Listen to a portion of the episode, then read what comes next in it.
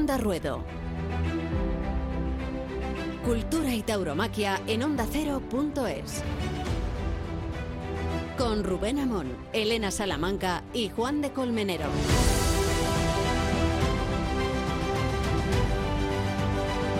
Hemos vuelto a Sevilla por eh, obligación profesional, dada la importancia y la relevancia de los carteles y sobre todo por pasión y por devoción. Y daba gusto ver la maestranza con sensación de lleno, desde luego con la impresión de que todos los días en Sevilla está siendo domingo de resurrección, me refiero al ambiente, a la recuperación de aquellas costumbres que nos han hecho tan felices, a la idiosincrasia de Sevilla, de su plaza, de su afición.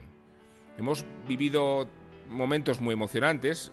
Voy a empezar por los lances de Ortega al toro de Jandilla o por la inspiración de Morante en la corrida de Victoriano del Río, por el poder que tiene José Mari Manzanares con la muleta y por el apabullante valor de Roca Rey, el dios del Perú. Estas son las sensaciones más positivas que hemos experimentado. Hemos experimentado también sensaciones negativas y puede que ninguna tan elocuente como la butad del Toro de Madrid o de Bilbao abriendo plaza en Sevilla, me refiero en concreto a la corrida de Victoriano del Río y al shock que sobrevino cuando, después de percibir el regreso y el reencuentro con la maestranza, surgió de los toriles el primer ejemplar de Morante de la Puebla, que no tenía un pase porque no lo podía tener. Me refiero a la construcción del toro, al tamaño, al peso, a la romana, a las hechuras que contraindican no ya la embestida, sino la personalidad de la Plaza de Sevilla. Así no es el toro de Sevilla. Y no lo es de muchas otras plazas, donde se está lidiando un toro homologado en tamaño con las plazas de primera por las anomalías del campo esta temporada. Vamos a hablar de esta cuestión con los miembros de la terna de Onda Ruedo, pero también con Juan Carlos Gil, que es profesor en la Universidad de Periodismo de Sevilla, ensayista y muy buen aficionado, sevillano sevillanísimo, por eso con él queremos comentar los pormenores de esta feria que nos ha devuelto a todos la emoción de sentirnos aficionados.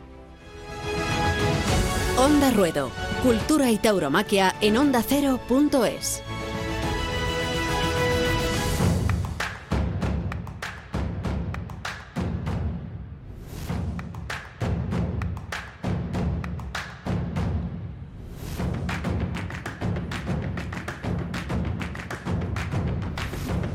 Bueno, en representación de Onda Ruedo me he desplazado Sevilla, vosotros lo haréis en otras fechas, aquí nos repartimos los triunfos y los sacrificios, pero he sido ya la avanzadilla y he de decir que he pasado momentos muy vibrantes. la maestranza, sentirse otra vez conmovido por lo que sucede en esta plaza, momentos frustrantes, y mencionaba el caso de Victoriano del Río, porque no sé cómo lo veis, pero cuesta trabajo después de predisponerse al regreso de lo lúdico y de lo festivo y de lo serio, como es Sevilla, esa mezcla de silencio, de respeto, pero también de situaciones propicias a que nos divirtamos, digo, ese shock del toraco, del toraco del norte.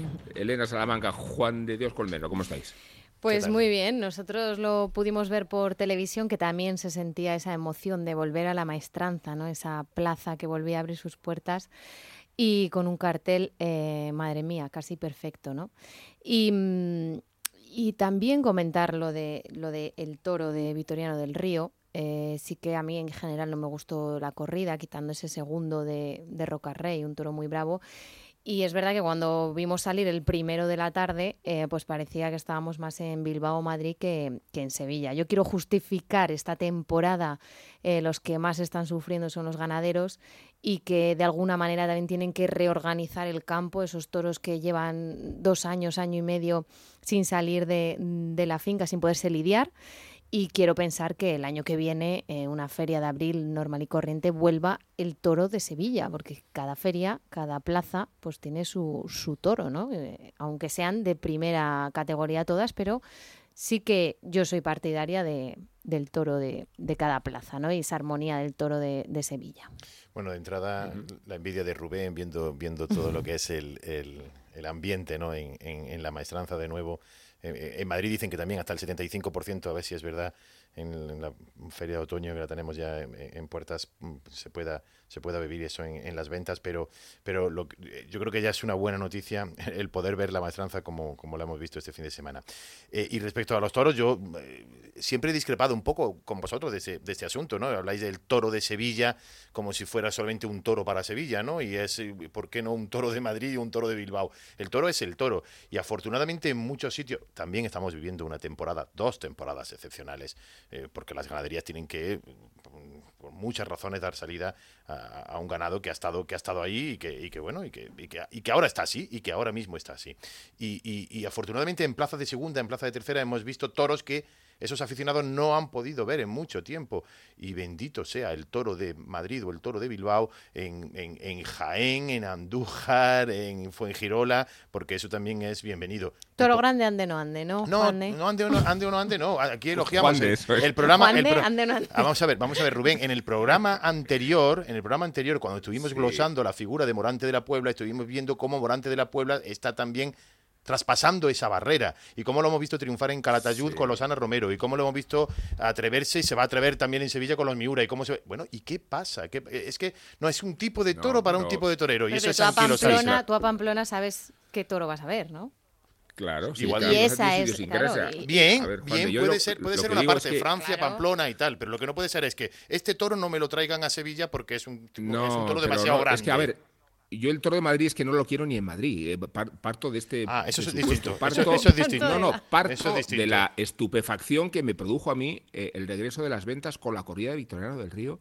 Con el primer. Mira, lo mejor que tuvo la corrida es que el sexto de Victoriano del Río Madrid, que era tan descomunal como el primero y que fue emocionado como el primero, es que se llamaba Búfalo. Perfecto, mira, estamos de acuerdo. Estos no son toros de lidia, son búfalos. Por alzada, por tamaño, esas hechuras contraindican la posibilidad de investir rodean de dificultades, pero no por la bravura, ni por la casta, ni por la raza, sino por la alzada. Y el criterio de la alzada no puede ser un criterio homologador. Grandes ni en la faenas has visto, ni en la Grandes faenas has visto toros. con toros de mucha alzada. Grandes faenas mira, vamos, A vamos a hablar luego con Emilio de Justo. Y la faena que cuaja Emilio de Justo a un toro de Victoria del Río en Las ventas es con el toro mejor hecho de los seis. Mejor dicho, con el único toro bien hecho de los seis. Como el único toro bien hecho de los seis, se lidió en segundo lugar. Lo ha mencionado Elena. Pregúntale los triunfos a Emilio de Justo con toros grises o con toros de Victorino.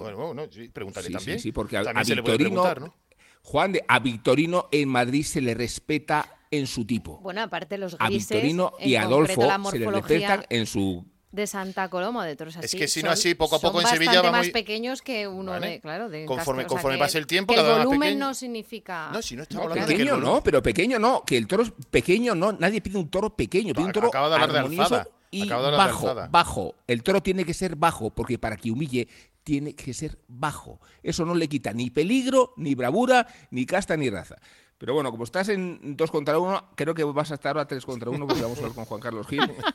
no, eso me gusta. Al que, supongo estupefacto con, con, la, con la corrida historia del río. Juan Carlos, ¿cómo estás? Hola, buenas tardes, muy bien. Aquí disfrutando de este veranillo de Sevilla. ¿Cómo, tú, eres de los que te sientes un poco impresionado? Yo me sentí así. Eh, por cómo, eh, con el estado de ánimo del público, lo predispuesto de, de las circunstancias, la voluntad de los toreros, encontrarnos un poco con el toro ese victoriano del río, casi como el contrapeso a lo que queríamos ver. No sé cómo lo viste tú. Pues sorprendido, como decís, y sobre todo porque además em, confirma nuestra teoría que el toro que realmente fue bravo en el caballo, el toro que se movió, el toro que se deslizó en los vuelos de Roca Rey fue el segundo, que era, como tú has apuntado, más bajito, hecho cuesta abajo, que es lo que favorece que cuando el toro tiene em, bravura, pueda moverla y desplazarla. Un toro además alto, un, toro eh, que además eh, tenga poco cuello, eh, excepcionalmente pueden vestir, pero no es lo normal, o no es lo que morfológicamente puede ser lo normal.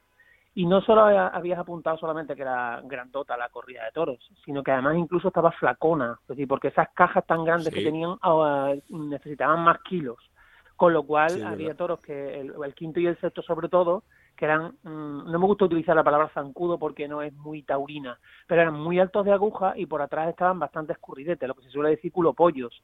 Es decir, que eh, eso favorece también que eh, ese quinto de la tarde que tuvo, que se movió hasta el segundo tercio y que luego se aculó en tablas, pues como no tenía la fuerza suficiente para mm, salir de su refugio, que era las tablas, imposibilitó que viéramos también una faena eh, como se merecía en, en los medios. Y entonces, claro, al final es un cúmulo de cosas que si el toro es alto, que si el toro no está relleno, que si el toro le faltan fuerza, que si le falta acometividad, todo eso tiene mucho que ver con la alimentación, con el manejo en la ganadería y sobre todo también con la, con la morfología, con las hechuras del toro. Por eso no es que pidamos el toro de Sevilla. El toro de Sevilla hay que recordar que es un poquito eh, más armónico que en otras plazas porque la, mm, el toro que se ve en Sevilla se está viendo en noviembre, diciembre del año antes y se termina de ver y se termina de contratar en febrero, marzo del año siguiente porque la feria es en abril. Entonces ese toro mucho más armónico, el toro un poco un poco más bajo y además porque bueno la sensibilidad de la afición de Sevilla por regla general está más acostumbrada a, deleitarse con ese tipo de toro porque eh, quiere otro o, está acostumbrado a otro tipo de toreo. Entonces, al final todo eso es lo que se junta y se habla del toro de Sevilla. Que eso no significa, como dice Rubén, que no tenga ni más peligro ni menos peligro, ni se den más o menos cornadas. Aquí las cornadas más graves que se han dado en Sevilla han sido con novillos cornicortos a, a un novillero y a un, y a un banderillero de Gabriel Roja, la verdad, y eran novillos que si los ves no, no, no los pueden ni, ni, lidiar casi a puertas cerradas. Entonces, o sea que no tiene, no tiene que ver una cosa con otra. Sí, sí, no, no, sí, yo sí, en líneas generales puedo estar de acuerdo, pero si vemos triunfar, si vemos triunfar a Morante de la Puebla con Miura ¿eh? en, en, Sevilla, ¿estará triunfando con un toro que no es de Sevilla? Eh, no, porque tiene su especificidad, joder. Ah, no, no, estaríamos viendo a un toro que no es de Sevilla eh, triunfando a Morante de la Puebla. O, eh, a ver, ¿los toros son buenos o son malos? No, los toros tienen que estar, mira, no, no, no, los toros tienen que estar en... en Pamplona y Lidia en Sevilla, y en Pamplona lleva un toro y en Sevilla lleva otro. Bueno. Pero, sigue siendo pero además añade una cosa, y ahora le damos la palabra a Juan Carlos. Eh, porque ya extrañó que Morante lidiara a Miura. Lo ideal de las plazas exigentes y de primera categoría es que salga el toro en tipo, en el tipo de su ganadería. Que el de Santa Coloma no puede pesar 600 kilos, aunque alguna vez en vista uno de 900 kilos de rehuelga. estás yendo al extremo. Que no, no, no, no, me estoy yendo al extremo. 200 kilos un poco sí. Y se está yendo un poco al extremo. Sí, y que, que hay toros con más caja y con menos caja. Y el toro de Miura es un toro más alto por definición y la idiosincrasia y la personalidad del toro de Miura es más grande por definición. Bueno, Juan Carlos, te voy a preguntar, las emociones como sevillano eh, que has vivido este fin de semana. Pues la verdad que una, una alegría tremenda. Llevaba casi 24 horas súper nervioso porque iba a volver a entrar en el doctor y la maestranza. Si no me han fallado las cuentas, han sido 675 días sin toros en la Real Maestranza de Caballería de Sevilla, que son muchos días. Lo ibas como presidiario, ¿no? ¿Eh? Digo, hacer las cuentas del presidiario día a día, ¿no? ¿Cómo es eso? Totalmente, totalmente. Así que era como un renacer en la afición otra vez en un templo tan sagrado como el de la, el de la maestranza. Y luego la verdad es que la, la tarde en sí pues tuvo momentos muy buenos, sobre todo con ese cuarto toro de la tarde en el que Morante le hace falta medio toro para uh, dibujar y sincerar el toreo. Y luego ese sabor un poco a menos, o sea, está rico pero no termina de romper que es el, toro de, de Roca Rey, ¿no? Le corta una oreja al que yo creo que era un toro de dos orejas de triunfo o gordo. Y luego también, no sé muy bien por qué, eh, la lidia ah, no fue la más acorde para el toro, un toro que apuntó que se quería rajar y en el quinto de la tarde no se lo sacó de la raya hacia los medios, de la raya de, picadores hacia los medios, a ver qué hubiera hecho el toro, que hubiera cantado la gallina como el cuarto, pues perfecto.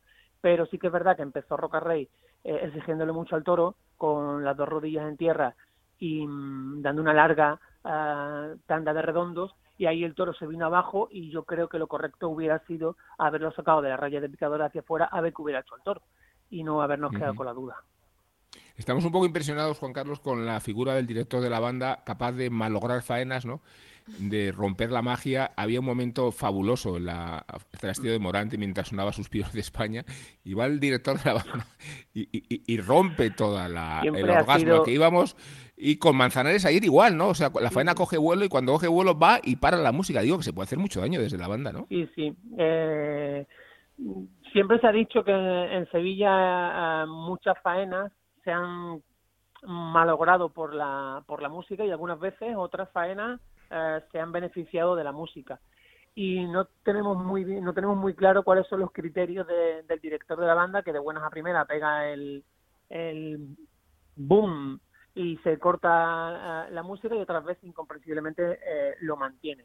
Siempre se ha hablado de sus picaches, de si recibe, no recibe sobre, si deja de recibir, eh, cualquiera sabe, ¿no? Pero sí que es verdad que mm, algunas veces, algunas veces, eh, pongo por caso el, cuarto de la tarde de, de Morante, es verdad que fue como una especie de pequeña desilusión que se, que se dejara de tocar la música, pero no es menos cierto que ahí sí que realmente eh, hubo música callada en, el, en la última parte de la faena, en ese eh, epílogo eh, muy gallista, porque yo creo que ahora mismo Morante de la Puebla es el único torero que vale cualquier tipo de toro porque tiene un momento excepcional y media arrancada para Morante de la Puebla es una delicia porque ve toro por todos lados y son estos momentos dulces que, lo ve un torero y, luego llegan rachas malas en que te llega un toro bueno y no eres, capaz de verlo. ¿eh?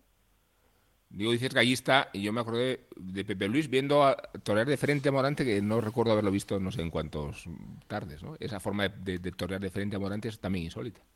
Sí, sí, eh, hace un compendio. Yo creo que, que Morante es de los grandes estudiosos de la tauromaquia sevillana del siglo XX arrancando con, con Joselito y tiene algunas veces cosas de Belmonte también con el capote, arrancando en ese principio del siglo XX y luego hace, un recorrido magnífico porque tiene cosas de Pepín Martín Vázquez, tiene cosas de, tiene cosas de, Manolo González también, es decir, eh, es un torero que es un gran estudioso, tiene una memoria privilegiada, por lo menos una memoria visual, y luego es capaz de eh, que a él le broten esas cosas de forma natural, que no es algo impostado porque algunas veces las copias nunca son buenas y una cosa es que te salga de forma natural porque lo tienes interiorizado y otra cosa es querer imitar en cualquier circunstancia y en cualquier momento. Y esa es la, gran delicia del toreo de, Morante de la Puebla, que te permite ver una eh, eh, grandes estampas de la tauromaquia del siglo XX que las has visto en un montón de fotografías de, la, de los bares que están alrededor de la Plaza de Toros y resulta que son eh, fogonazos vivientes que estás viendo delante eh, de, la, Plaza Así que es una delicia por eso. Bueno, Juan Carlos, te damos las gracias por haber compartido con nosotros estos momentos tan felices que nos quedan por venir también. A mí me, dolió un poco que el mejor toro de, Jandilla le fuera a caer a, las manos del Fandi, que no son las más cualificadas del escalafón, lo digo desde el cariño. Y nada, te mandamos un fuerte abrazo, Juan Carlos, gracias. Un fuerte abrazo para todos y muchísimas gracias. Onda Ruedo. Bueno, Juan de Elena, a propósito del toreo de Capote, qué primor las chicolinas de Pablo Aguado en el quite al toro de Roca Rey y qué lástima que, la temporada se le haya terminado malogrando por una lesión en la rodilla, de ligamentos, de menisco y, por eso queríamos hablar con su apoderado, con Fran Vázquez, que nos cuente que está precisamente a, la vera del, torero y del hospital eh, con las últimas novedades de esta no sé, de esta desgracia, ¿no? Eh, Fran, ¿cómo estás? ¿Qué tal? Buenas tardes, ¿cómo estáis? ¿Qué, nos puedes contar? ¿Cómo está el torero? Lo primero, queríamos saber en qué pues, circunstancias. Pues mira, eh, acabo hace cinco minutos de estar con el doctor porque ya, ya acabó la intervención. El doctor Muela ha salido muy contento porque eh, nos dice que muchas veces cuando abren se encuentran más cosas de lo esperado y que, no ha sido así, se ha encontrado lo esperado, que, una cosa muy importante es que ha podido suturar la rotura que tenía en el menisco, que dice que es muy importante de cara a la recuperación y que la operación ha salido muy bien y que, y que mañana mismo Pablo va a empezar la, la rehabilitación. Eh, era muy imposible que aplazar el momento de la operación. ¿no? Eh, las tardes que tenía Salamanca, la tarde con Morante y Juan Ortega el viernes en Sevilla, no, no se podía prorrogar esto, ¿verdad?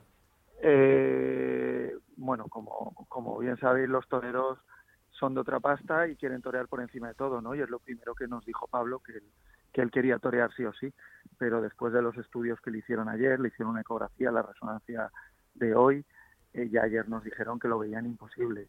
Eh, el menisco, lo que es la rodilla, no. A Pablo eh, en todo este tiempo nunca tenía una lesión que venía de una voltereta el domingo de resurrección de Madrid del 2019, pero no era una lesión grave. Nos dijeron que, que, había toreros que tenían esas lesiones y continuaban toda su carrera y no, no daba la cara nunca.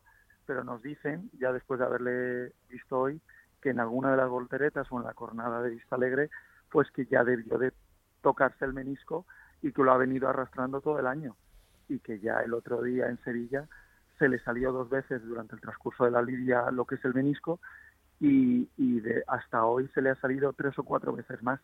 Entonces lo único que nos decían que podía pasar era que se le volviera a salir eh, toreando, imaginaros lo que hubiera sido eso, y que la lesión se pudiera agravar tanto que, ni con operación se recuperara bien la rodilla. Entonces el doctor lo que nos dijo es que él nos garantizaba que si se lo operaba ya, en cuatro o seis meses Pablo iba a estar en perfectas condiciones. Y, bueno, pues, pues yo creo que es lo más sensato y lo que había que hacer. Hola Fran, muy buenas. Hola, ¿qué eh, tal? Quería preguntarte, pues, cómo, cómo está, ¿no? El, torero, ya no físicamente, por lo que nos cuentas, pues bueno, la, la, operación ha terminado con éxito y parece que va a empezar la recuperación cuanto antes, pero psicológicamente, ¿no? Eh, cuando una temporada que es extraña, pero bueno, con los compromisos que tenía en este final de temporada, en septiembre, Sevilla, eh, ¿cómo está psicológicamente? Aunque también es cierto que entiendo que será mucho mejor que suceda ahora que no en el mes de marzo del año que viene, ¿no? Claro, Pablo siempre intenta afrontar las cosas, aunque sean malas noticias, de la manera más positiva posible, ¿no? Entonces, si esto no llega a dar la cara ahora y da la cara en marzo o, abril del año que viene, pues imaginaros, ¿no? perder la temporada entera. Entonces, él está muy fastidiado por perder los compromisos que le quedan y sobre todo porque le quedaban dos tardes que le hacían una ilusión muy especial en Sevilla, ¿no? Con dos carteles y dos ganaderías que le hacían una tremenda ilusión, ¿no? Entonces está muy fastidiado con eso. De hecho, esta misma mañana él me ha llegado a decir, porque claro, dice, oye, ¿y, y aplazo la operación? ¿Qué vas a aplazar? Si ya te han dicho que te puedes, que, que puedes, eh, la rodilla puede quedar totalmente eh, reventada y que no y que ni una operación te la puede te la puede arreglar entonces pues anímicamente pues ahora mismo pues obviamente por muy bien que se tomen las cosas pues no está al 100% pero estoy seguro que ahora con la recuperación que en 15 o 20 días cuando él vea que todo va mejorando, pues, pues se animará y lo que tendrá es ilusión de que empiece la temporada que viene. ¿no? Mm. Has comentado, Frank, ¿qué tal? Soy Juan de. Has comentado que eh, se descartaba, es decir, porque incluso se podía esperar algo peor, ¿no? Y que el médico, eh, bueno, yo me quedo con esa parte positiva, que es que una vez que ha visto, no había más allá de lo que, bueno, que quizá el menisco sea algo que, que, podía mm, ir a peor, ¿no? Pero que no ha habido más allá, ¿no? Con lo cual la rehabilitación que comience mañana y que incluso esos cuatro o seis meses se puedan acortar, incluso, ¿no?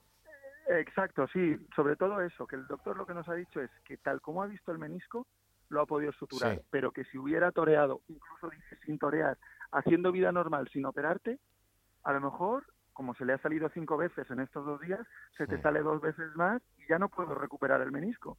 Y él nos ha dicho que eso era fundamental para la recuperación y no solo la recuperación, sino sino la, la posterior reaparición y el estado de la rodilla, ¿no?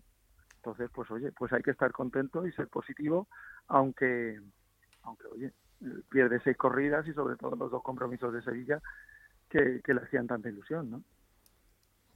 Bueno, Fran, pues os deseamos mucha suerte. La vuestra es la nuestra. Eh, no nos puede gustar más Pablo Guado y no nos puede interesar más a todos verlo en las mejores condiciones el comienzo de la temporada que viene. Un fuerte abrazo, Fran. Muchas gracias. Un abrazo a todos. Un abrazo.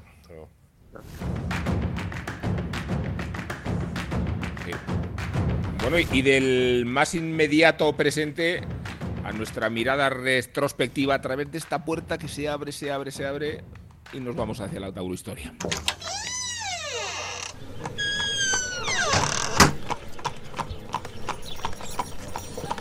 Y nos vamos al año 1881.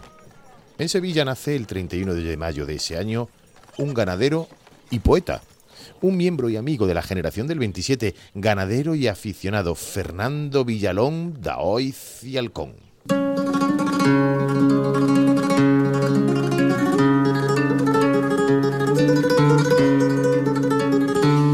Afincado y vinculado desde su infancia a Morón de la Frontera, pasando temporadas en el Cortijo de la Rana, en 1896 comenzó a dar clases de guitarra y tuvo como compañero a Pepe Naranjo y al maestro Pepe Mesa, que a su vez fue discípulo del niño de Morón.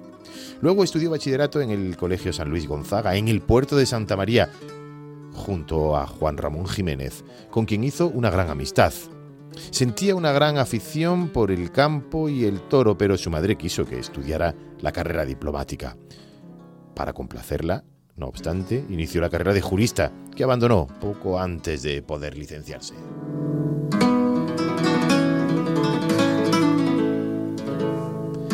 Fue en 1904 gracias a la herencia de su tío cuando compra parte de la ganadería de José Antonio Adalid para centrarse en las reses de Encaste Saavedra. La leyenda asegura que su obsesión era obtener toros de ojos verdes. Sin embargo, su hermano decía que siempre fuese un comentario que lo haría en tono de broma porque tenía conocimientos de genética suficientes como para creer en ello. Lo que sí obsesionó al ganadero era buscar un aro verdoso en la cepa del cuerno. Cuando se lo explicó a Rafael el Gallo, este le dijo, lo que tiene usted que hacer es criar toros que no muevan la cabeza ni en el capote ni en la muleta y deje los cuernos en paz. Las figuras del momento, Joselito y Belmonte, iban a los tentaderos y querían mucho a Villalón, pero no lidiaron nunca una de sus corridas.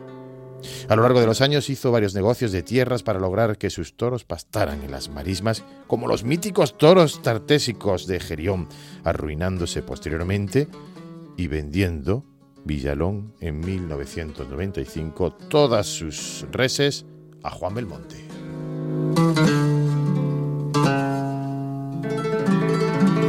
Apartado de la ganadería se centró en su otra gran faceta, la cultura, la literatura y la poesía. Participó en las veladas del Ateneo de Sevilla y del Café Nacional y fue un lector compulsivo.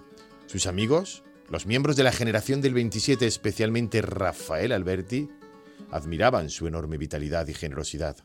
Fundió y dirigió la revista Papel de Aleluyas junto con Adriano del Valle. Por su poesía en ocasiones muy imaginativa y que anticipaba a veces el surrealismo, es conocido como el poeta brujo, mezclando, como hace en su obra Romances del 800, el campo con la lírica popular. Una garrocha en el hombro, cuatro herraduras de plata y en la sombra del caballo una acollarada galga. No contesta a la perdiz que tartamudea en las matas, ni al arroyo que se ríe sobre las chinas lavadas. Fernando Villalón, poeta y ganadero, ganadero y poeta, y aficionado hasta el final de su vida. Murió en Madrid en 1930, supersticioso hasta el final, pidió que le enterraran con el tic-tac de su reloj.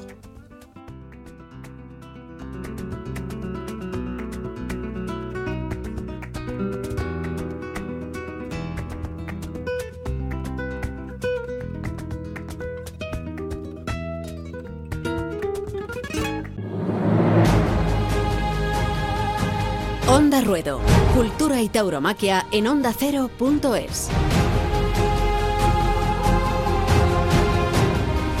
A caballo de las ferias de Sevilla y de Madrid no se nos ocurre un torero más representativo que Emilio de Justo, porque está justo en medio, el eje de esas dos ferias, y por la increíble y sensacional temporada que, que está haciendo. Por eso teníamos tantas ganas en hablar con él y creo que además lo sorprendemos tentando en la finca de Vitorino cuyas reses forman parte de ese mano a mano que abren dos, la feria de San Miguel de Sevilla. Te pillamos en la finca Vitorino, es así, ¿no? Sí, estoy aquí en, aquí en las Ciesas, en las Ciesas de Santa María, y bien, hemos estado tentando esta mañana unas vacas y bueno, haciendo un preentrenamiento de cara a, a la corrida de los jueves en Sevilla, aunque bueno, mañana tengo Logroño primero, que es importante, pero pero como hacía tiempo que, que, bueno que no tenía contacto con, con Victorino otra vez, pues me, me apetecía mm, intentar volverle a coger el pulso. ¿Y, y cómo te has encontrado? Eh, en Pues este bien, bien, la verdad, con- la- con- La verdad que me he encontrado bien, ¿no? Porque el tentadero ha sido exigente, como es lógico. Venir a tentar a casa de Victorino siempre es una, una prueba de un examen, ¿no? una prueba de juego.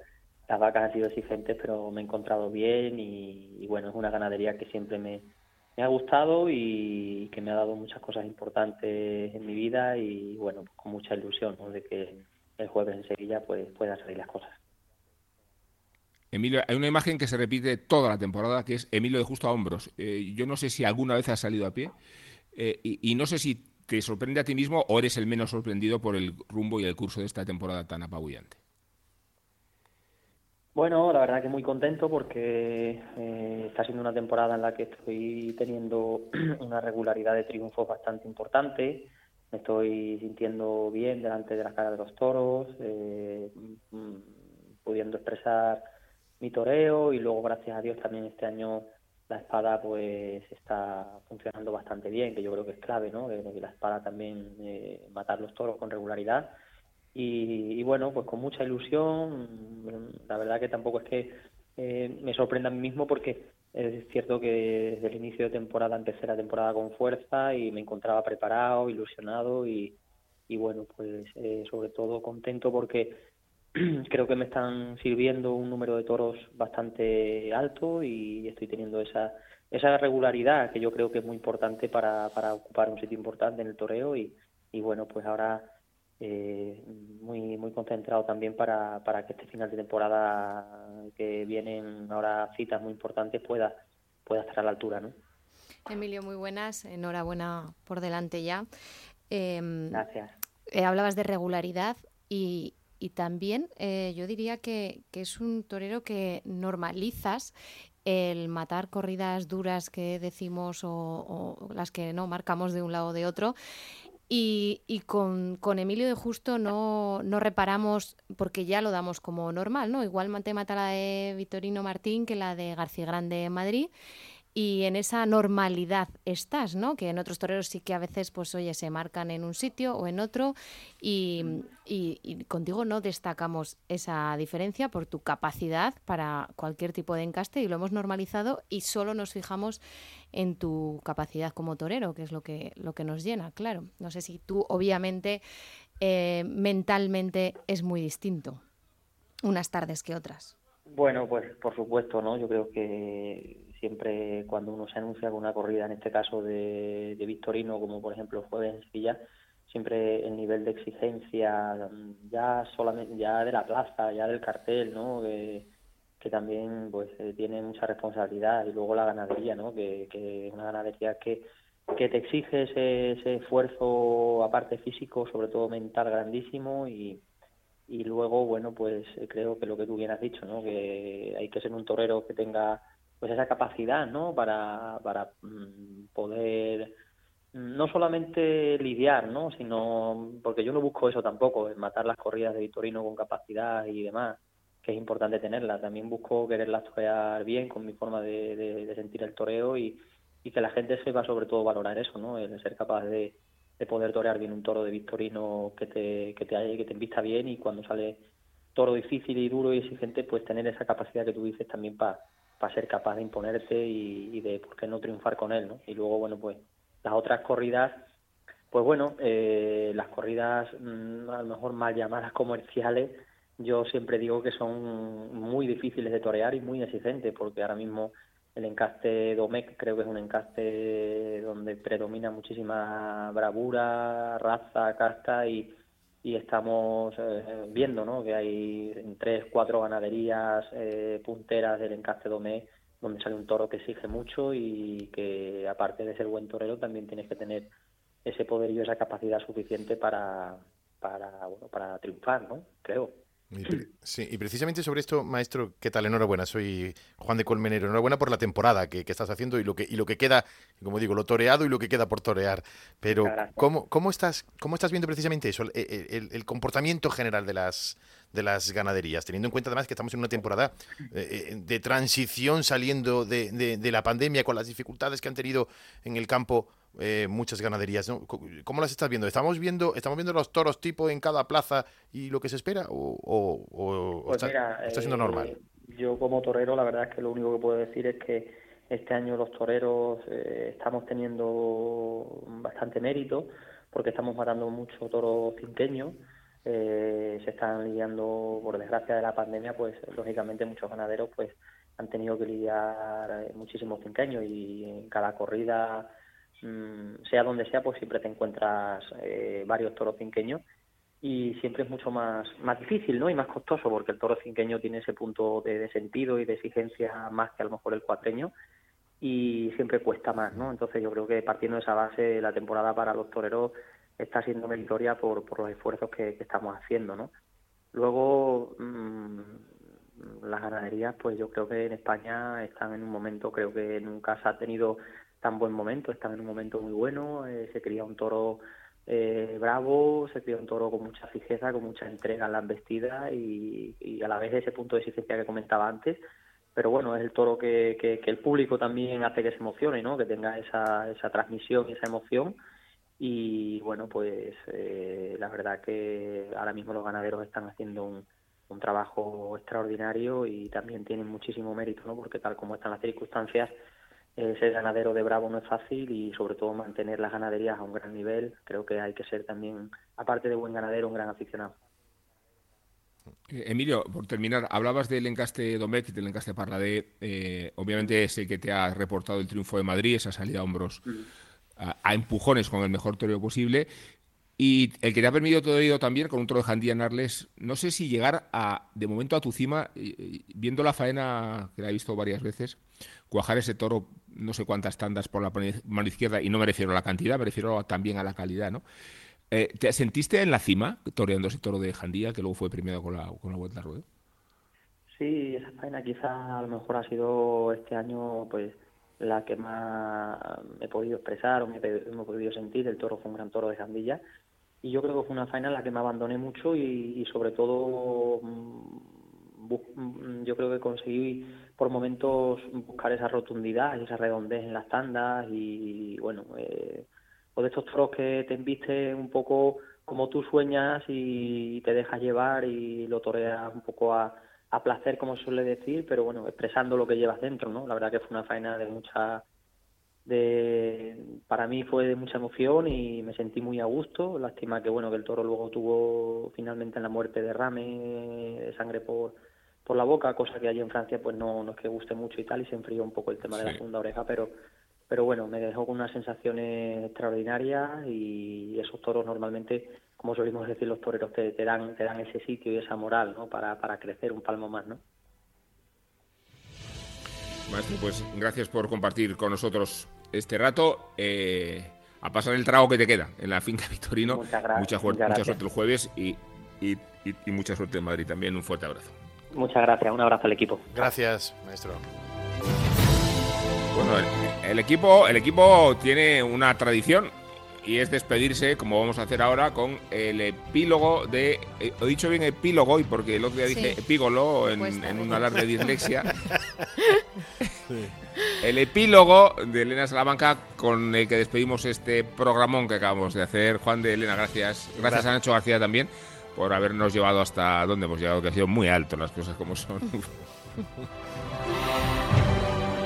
Pues iba a ser la mayor manifestación antitaurina. Habían fletado autobuses desde Barcelona y Valencia. Llevaban meses con una campaña en redes que no acababa de coger fuerza y así pasó. Parece que los chiringuitos pseudoanimalistas están perdiendo fuelle. Tal vez una pandemia mundial nos ha devuelto de golpe el orden de prioridades para el ser humano. La mayor manifestación antitaurina, si la anunciaban una y otra vez, no llegó a llenar ni un aforo reducido de los de ahora de las ventas, ni media plaza. Igual si hubieran llenado el tendido 7. Fuerza Pacma, bronca por no saber ya ni movilizar a la gente con el discurso facilón y por seguir consumiendo subvenciones tras subvenciones a costa de los animales.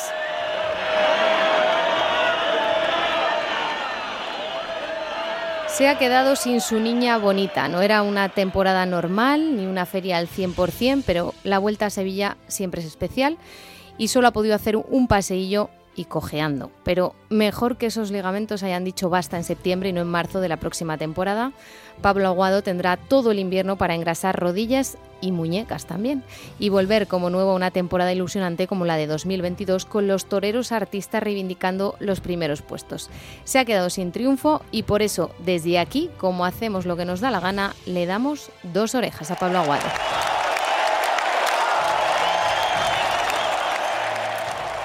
El que ha estado de bronca y almohadillas y hasta para tener que salir escoltado de la plaza es el Ayuntamiento de Sepúlveda, la localidad de Segovia que Víctor Barrio llevó a gala desde los inicios de su carrera.